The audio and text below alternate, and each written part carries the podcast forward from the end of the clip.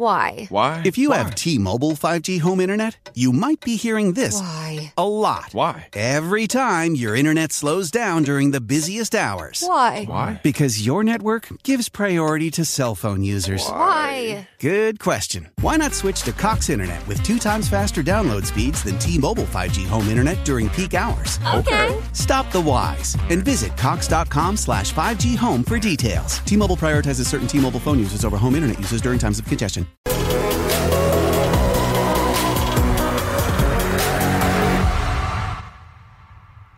Bom dia. Uma bênção estarmos aqui juntos, celebrando ao nome do nosso Senhor, cantando, celebrando esse dia quando tantas pessoas novas estão chegando na igreja e também quando tantos serão batizados. Graças a Deus por tudo aquilo que Ele tem feito. O Senhor continua Senhor de nossas vidas e de Sua igreja e nós o louvamos por isso. Estamos também chegando ao final de uma série aqui na igreja, uma série de reflexões muito importante é, sobre os excluídos. E o texto básico, o texto que nos forneceu essa lista de excluídos, é o texto do Evangelho de Mateus, no capítulo 25. É uma passagem muito conhecida que vai lá do versículo 31 ao 46. E eu gostaria de ler toda essa passagem ah, nesta manhã aqui da NVI. Se você tiver alguma forma de ler a Bíblia aí no celular, ou se você quiser apenas acompanhar ouvindo a leitura, é Mateus 25, 31 a 42. Diz assim. Quando o Filho do Homem vier em sua glória com todos os anjos, assentar-se-á em seu trono na glória celestial. Todas as nações serão reunidas diante dele, e ele separará umas das outras, como o pastor separa as ovelhas dos bodes. E colocará as ovelhas à sua direita e os bodes à sua esquerda. Então o rei dirá aos que estiverem à sua direita: Venham, benditos de meu Pai, recebam como herança o reino que lhes foi preparado desde a criação do mundo. Pois eu tive fome e vocês me deram de comer tive sede e vocês me deram de beber, fui estrangeiro e vocês me acolheram, necessitei de roupas e vocês me vestiram, estive enfermo e vocês cuidaram de mim, estive preso e vocês me visitaram. Então os justos lhe responderão: Senhor, quando te vimos com fome e te demos de comer, ou com sede e te demos de beber? Quando te vimos como estrangeiro e te acolhemos, ou necessitado de roupas e te vestimos? Quando te vimos enfermo ou preso e fomos te visitar? O rei responderá: Digo-lhes a verdade. O que vocês fizeram a algum dos meus menores irmãos, a mim o fizeram. Então ele dirá aos que estiverem à sua esquerda: Malditos, apartem-se de mim para o fogo eterno, preparado para o diabo e seus anjos pois eu tive fome, e vocês, me, e vocês não me deram de comer, tive sede e nada me deram para beber. Fui estrangeiro e vocês não me acolheram, necessitei de roupas e vocês não me vestiram.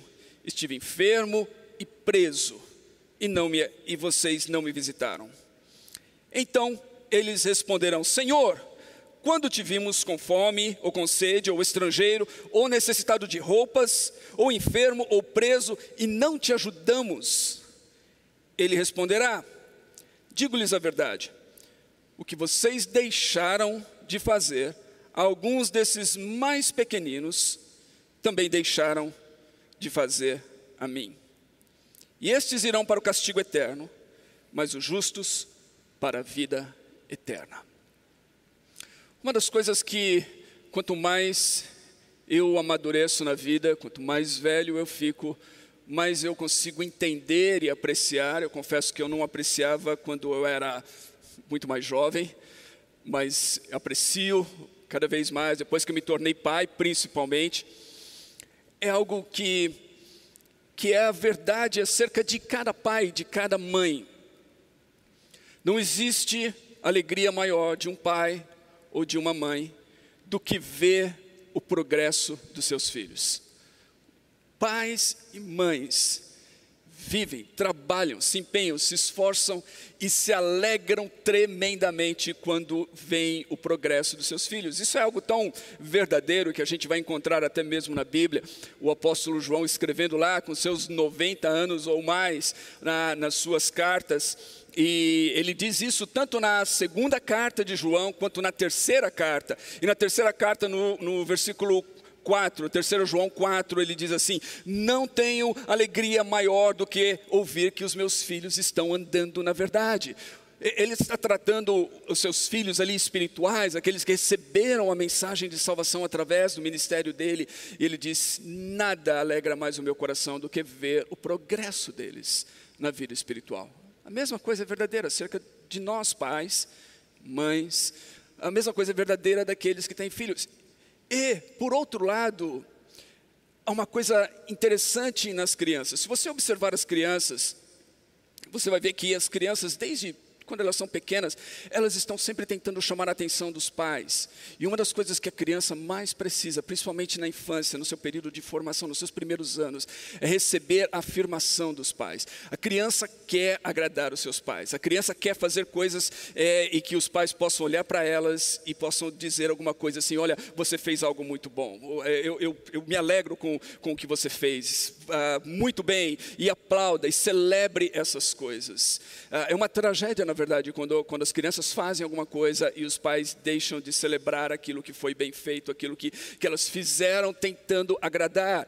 É uma tragédia, na verdade, quando, quando a única manifestação que os pais dão a uma criança é para corrigir os erros, mas nunca celebram os acertos, nunca celebram aquilo que elas fizeram uh, de maneira correta, porque uma das maiores necessidades de uma criança é justamente isso, essa necessidade de sentir-se aceita, de sentir-se afirmada, de que, seus, de que aquilo que elas fizeram de maneira correta e que fizeram para agradar os seus pais e que seja reconhecido, que seja celebrado, que elas possam ouvir isso. Necessidades humanas. Então, pais celebram com o progresso dos filhos, filhos precisam saber que eles são amados, que os seus pais celebram o seu progresso, que seus pais celebram com o seu acerto, que seus pais é, afirmam quando eles estão seguindo no caminho certo. De certa forma, essa passagem de Mateus 25, uma passagem curiosa, ela nos fala um pouco disso. Nessa, nessa relação de, de celebração, de aceitação, de afirmação, de progresso, de ser abraçado e acolhido, porque nós fizemos algo de maneira certa e de maneira correta. Ela, ela nos, nos, remete a esses conceitos e a essas ideias tão humanas e tão necessárias e tão fundamentais que todos nós, como seres humanos, temos contexto da passagem é o contexto de juízo, por isso que parece estranho a gente pensar assim. É o contexto quando Jesus está diante do grande templo é, e ele olha essa construção magnífica e ele diz aos seus discípulos: Olha, vocês estão vendo essa construção? Eu digo a verdade a vocês: não vai ficar pedra sobre pedra que não seja derribada desse magnífico templo. E os seus discípulos perguntam a ele o seguinte: eles falam, Jesus, quando é que essas coisas vão acontecer e que sinais haverão antes do fim dos tempos. E no capítulo 24 e 25, Jesus está falando então do fim dos tempos. Jesus está falando desses sinais, Jesus está falando dessas coisas que vão acontecer. E no capítulo 25 ele então conta duas parábolas e depois faz um discurso. A primeira parábola é a parábola das virgens daquelas dez virgens, cinco delas eram prudentes, cinco delas não eram prudentes. E elas, então, cada uma delas recebe de acordo com o seu comportamento. Ah, Jesus fala sobre talentos. Jesus conta uma história de pessoas, de, de, de, três grupos de pessoas que receberam, cada, cada, cada uma delas, uma quantidade de talentos diferente. E o uso que essas pessoas fizeram do talento. E aquele que decidiu enterrar o seu talento, ou seja, não usar o seu talento de maneira alguma nessa parábola, é justamente aquele que é reprovado no final, aquele que é condenado. E aí Jesus então faz esse discurso que nós lemos, que para muitos eruditos é também uma parábola ou então uma descrição profética ah, do final dos tempos e dos, das ovelhas e dos bodes. Onde, basicamente, a grande diferença entre um grupo e o outro são as suas ações. E aqueles que não fizeram obras de amor e de misericórdia são condenados. não recebem o favor de Deus no final. A condenação para quem não faz. É isso o que nós encontramos em todas essas parábolas e nesse discurso em Mateus capítulo 25. E no meio disso tudo nós encontramos essa declaração, com a qual nós estamos encerrando essa série. Benditos do Pai. Quem são os benditos do Pai? Quem são aqueles que no final das suas vidas, ou que no final dos tempos, como diz a passagem aqui, está falando do final dos tempos, de, de um momento no final onde todas as nações serão reunidas diante do Rei, e Ele vai dar então a cada um de acordo com as suas obras. Quem são aqueles que vão receber a aprovação do Pai? Benditos são os que recebem a aprovação do Pai. Benditos são aqueles que viveram as suas vidas e que fizeram atos que no final das suas vidas, quando o Pai olha para eles, o Pai diz assim: vocês fizeram bem. Ah, ou Jesus usa essa expressão em outros momentos nos evangelhos, quando ele diz assim: bem feito, servo bom e fiel. Ou seja, as suas ações, o modo como vocês viveram, aquilo que vocês fizeram, foi aprovado por Deus. Quando a gente pensa nessa palavra bendito, eu, às vezes ela é confundida é, com outros termos na Bíblia. Algumas pessoas pensam que, que bendito é o mesmo que, que, que ser feliz ou ser ah, bem-aventurado. Ou e, e o bem-aventurado às vezes é traduzido como abençoado. Mas há uma diferença no grego entre ah, o makorioi de Macarius, é, que é traduzido como felizes ou bem-aventurados, do ah, eugemenoi de eugêmeno, que é justamente de onde a gente tira a palavra elogio. Né? A gente ser bendito é literalmente alguém acerca do qual se fala bem, bendito, dizer bem acerca da pessoa. Maldito é você não ter nada de, de, de bem para dizer acerca daquela pessoa. Então, bendito é uma expressão de louvor, é um elogio. É justamente isso que eu estava falando no começo, que as crianças mais precisam e querem receber dos seus pais. E é justamente isso que os pais mais têm prazer em fazer ao verem o progresso, o sucesso dos seus filhos. É poder dizer coisas boas a respeito. É poder elogiá-los. É isso. Benditos recebem então o elogio do Pai, recebem a aprovação do Pai. Quando a gente olha para o Velho Testamento, essa ideia de bênção é uma ideia tão presente no Velho Testamento. De fato, lá desde Gênesis capítulo 1, após a criação do homem, a gente vai ver que a primeira coisa que Deus faz, após ter criado o homem, a sua imagem e a sua semelhança, macho e fêmea, os criou, diz que Deus os abençoou. Deus proferiu palavras boas acerca do homem, e essas palavras boas têm a, têm a ver com, com, o seu destino, com a sua vida, com o seu progresso. Deus profere essas palavras. Mas há uma passagem interessante em, Gênesis capítulo 27, talvez uma das mais marcantes para mim, quando eu penso nessa questão da bênção. É justamente quando uh, Jacó, acaba roubando a bênção do seu irmão Esaú. E aí ele, ele acaba se disfarçando lá e vai para Isaac, o seu pai, para receber a bênção da primogenitura. E o seu pai não percebe, o seu pai acaba abençoando. Isso está em Gênesis 27, versículos 27 a 29. Uh, ah, Isaac abençoa Jacó no lugar de Esaú. Depois, mais tarde, chega é, é, é, Esaú para receber a bênção. E ele, e ele percebe que, que não tinha bênção ali. E é, é impressionante quando, como ele diz, como, como ele se dirige ao seu pai. Ele fala assim: Meu pai não sobrou nenhuma bênção. Não tem nada, não tem nada que você possa dizer para me abençoar. Isso nos mostra a importância da bênção naquele, naquele contexto, o quão importante era para um pai poder abençoar os seus filhos, o quão importante era essa transmissão de boas palavras, de desejar algo ah, bom ao outro, de felicitar ao outro, de, de direcionar a vida, de maneira profética até a vida do outro. Esaú, Esaú está chorando ali, pedindo por uma, uma bençãozinha da parte do pai. Então há uma necessidade que nós temos de receber a bênção. Esse benditos, essa aprovação de Deus aqui, ela não é profética acerca do nosso futuro, mas ela é justamente quando chegamos no final da nossa vida, quando Deus olha para nós e vê tudo aquilo que nós fizemos e pode dizer acerca daquilo que nós fizemos que nós somos benditos que as nossas ações foram aprovadas por Ele. Então, no final dos tempos, os benditos do meu Pai são aqueles que recebem de Deus uma eulogia, são aqueles que recebem de Deus uma aprovação, um elogio pelo modo como eles viveram, seu estilo de vida, suas ações foram aprovadas por Deus. Benditos também são aqueles que cumpriram o propósito de Deus.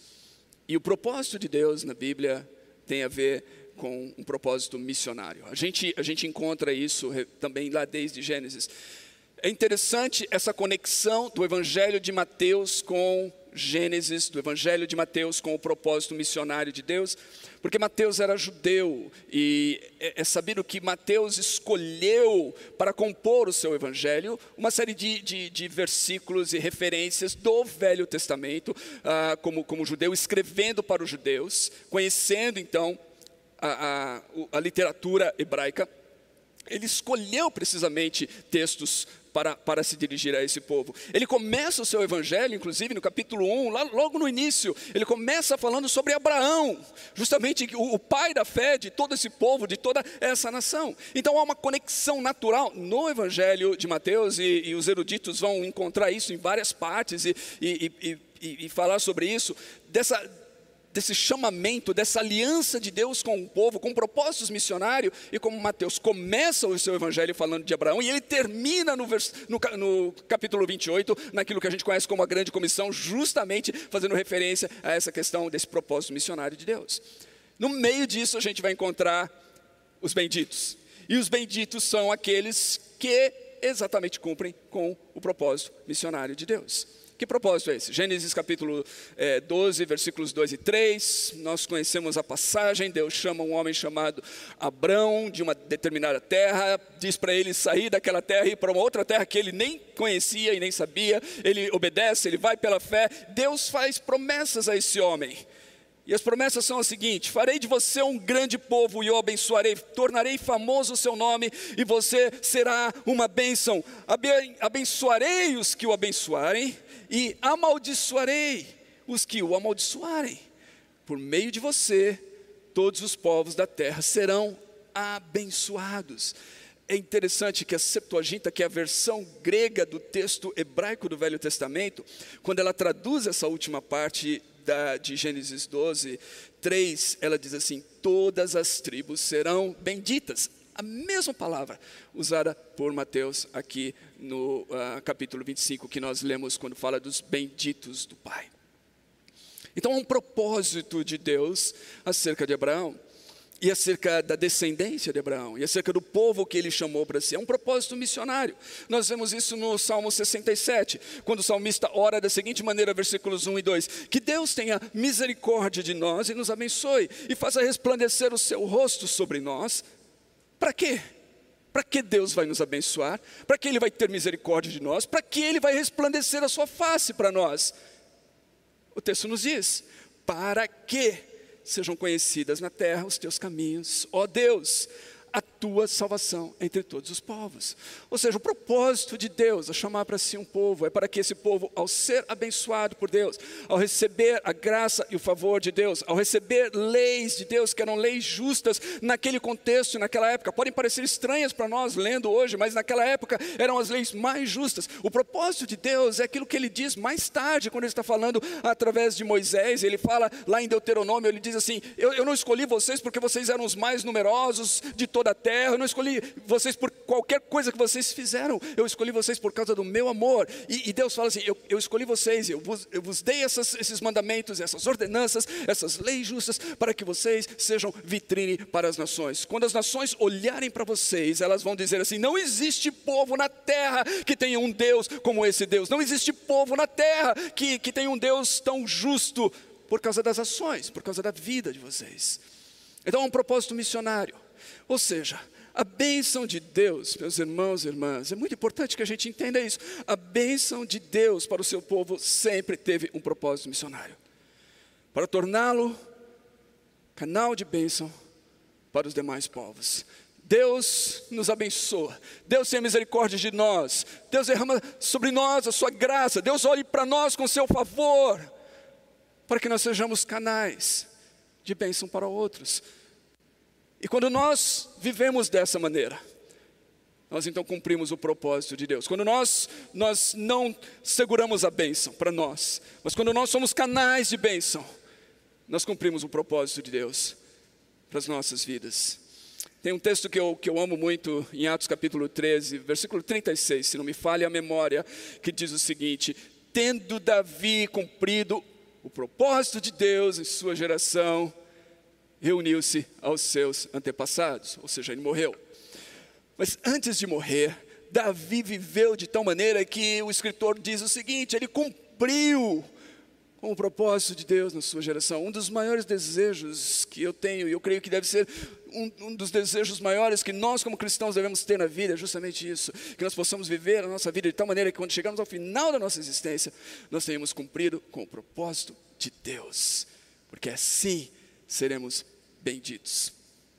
Benditos são aqueles que alegram o coração de Deus. Deus sorri para eles no final de suas vidas. Deus sorri para eles no final de suas vidas. Pense nisso, como é algo extraordinário. Quando a gente pensa na bênção araônica, que às vezes cantamos aqui da igreja, onde ah, aqueles que são abençoados é dirigido a eles as seguintes palavras, e eu vou ler aqui da mensagem. Que o Eterno abençoe e guarde vocês, que o Eterno sorria para vocês e presenteie vocês, que o Eterno olhe para vocês bem nos olhos e os faça prosperar.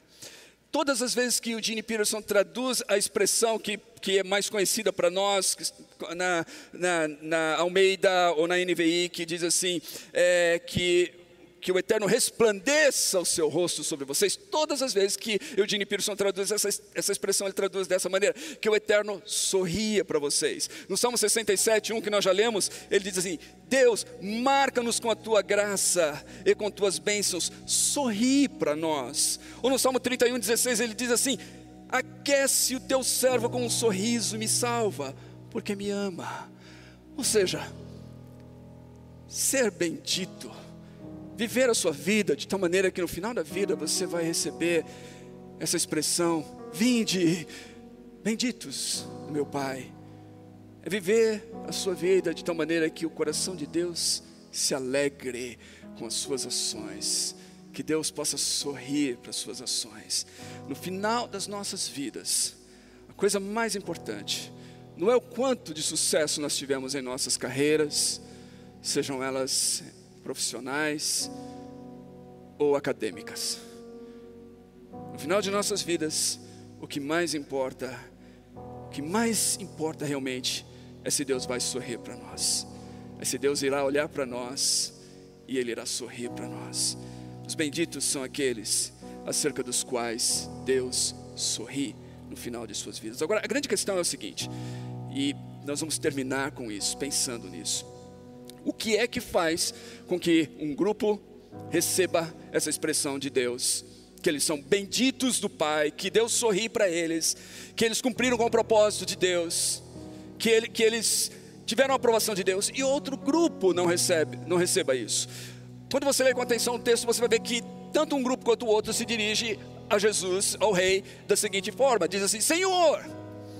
Isso nos lembra de Mateus 7,21, quando Jesus diz no final do Sermão do Monte: nem todo aquele que me diz Senhor, Senhor entrará no reino dos céus, mas apenas aquele que faz a vontade do meu Pai que está nos céus. Nem todo aquele que diz Senhor, Senhor, mas aquele que faz. A grande diferença aqui é entre o que alguns fizeram e outros deixaram de fazer. Alguns olharam ao seu redor e viram pessoas em necessidade, viram pessoas excluídas e se dirigiram a essas pessoas para aliviar as suas dores, para, para tirá-las dessa condição de exclusão, para manifestar a elas o amor e o favor do Pai. Eles não fizeram isso porque eles tinham calculado em suas mentes: olha, eu vou fazer essa boa ação, eu vou fazer isso, ah, e no final mais uma coroa, mais uma, uma pedra aqui na minha coroa. Né? Acumulei mais uma pedrinha aqui, ó. Fiz uma boa ação hoje, mais uma pedrinha na minha coroa. Não foi isso que os moveu. De fato, eles estão surpresos. Eles falam assim: Senhor, quando foi que nós fizemos isso? Quando foi que nós fizemos isso para ti? Jesus disse: Vocês fizeram isso todas as vezes que vocês serviram alguém em meu nome, vocês fizeram a mim. Se, se, eu, se eu, falar aqui agora assim, Jesus está com o carro quebrado lá na rua, eu, eu tenho certeza que um grupo de nós vai se levantar para ajudar Jesus lá na rua com o seu carro quebrado. Mas quantas pessoas nós passamos, encontramos na beira da estrada, às vezes com o carro quebrado, e nós passamos direto por elas. Os benditos ficaram surpresos justamente porque eles ajudaram sem saber. Eles não sabiam que era Jesus, mas era Jesus a quem eles ajudaram. Não eram obras espetaculares, eram obras comuns que qualquer um pode fazer. Não precisava de talentos ou dons espetaculares. Qualquer pessoa podia fazer o que eles fizeram. Qualquer um pode dar água, alimentar, repartir roupa, ajudar pessoas que estão é, desabrigadas, acolher aqueles que precisam de abrigo, visitar pessoas enfermas, orar por elas, visitar as mesmas pessoas no presídio. Durante cinco anos da minha vida eu trabalhei com um homem ah, chamado Frank Francisco com 80 anos, na verdade ele tinha 76 anos de idade quando ele começou a frequentar os presídios aqui na cidade de São Paulo, por causa desse texto. Ele leu essa passagem, ele viu a lista, ele falou: Senhor, não tem muito, muitas coisas que eu posso fazer aqui, eu não, eu não tenho muitos recursos. E, e, aí chegou no final do texto, visitar os presos. Falou, ah, ele, ele pensou assim: eu posso fazer isso. Quase 80 anos de idade, esse homem começou a ir todas as semanas a um presídio visitar os presos. E por causa dos seus cabelos brancos e da sua atitude, quando ele falava para aqueles homens, para aqueles jovens, eu estava lá durante quatro anos. Eu via ele se dirigindo àqueles jovens na, na, no presídio e eles o, respeitavam. E eles tinham nele alguém, talvez que eles nunca tiveram na vida, a figura de um pai, a figura de alguém que, que, que trazia para eles sabedoria e que estava direcionando-os na vida. Você não precisa ter dons extraordinários. Você precisa somente de disposição. Então, como, como nós devemos viver? Nós devemos viver de tal maneira que a nossa vida impacte a eternidade. Maximus, no famoso filme O Gladiador, diz assim: O que fazemos na vida ecoa na eternidade. Nossas ações ecoam na eternidade. Viva a sua vida de tal maneira que o Pai Celestial possa se alegrar com você, que no final da sua vida o Pai possa olhar para você com um grande sorriso. Como você faz isso? Seja grato pelos recursos que Deus já te deu Todos nós temos recursos que podemos repartir e compartilhar e abençoar outras pessoas. Esteja atento às oportunidades ao seu lado. Há muitas oportunidades de servir e de abençoar outras pessoas, de servir os excluídos e servir a Jesus.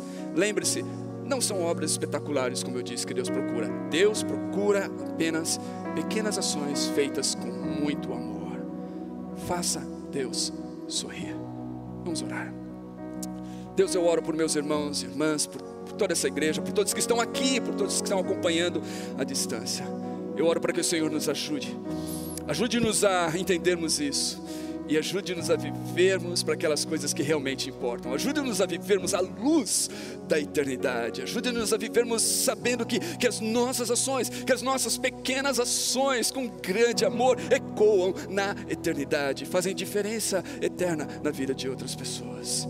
Ajude-nos a vivermos não para a aprovação dos homens, mas para a tua aprovação em primeiro lugar. Ajude-nos a vivermos por um propósito maior do que a nossa própria existência, para cumprir com os teus propósitos missionários. Ajude-nos a vivermos de tal maneira que o teu coração se alegre, ó Deus, e que no final de nossas vidas nós possamos receber as boas-vindas, como benditos do Pai, o sorriso de Deus acerca do modo como nós vivemos. É isso que eu te peço, nome de Jesus e para a tua glória. Amém e amém. Que Deus abençoe todos vocês. Amém. Coloque-se de pé. How powerful is Cox Internet? So powerful that one day your daughter will be able to simulate a soccer match against some of the world's best players right from your backyard. Get gig speeds powered by fiber from Cox. It's internet built for tomorrow, today. Internet delivered through Cox's hybrid fiber coax network. Speeds vary and are not guaranteed. Cox terms and other restrictions apply.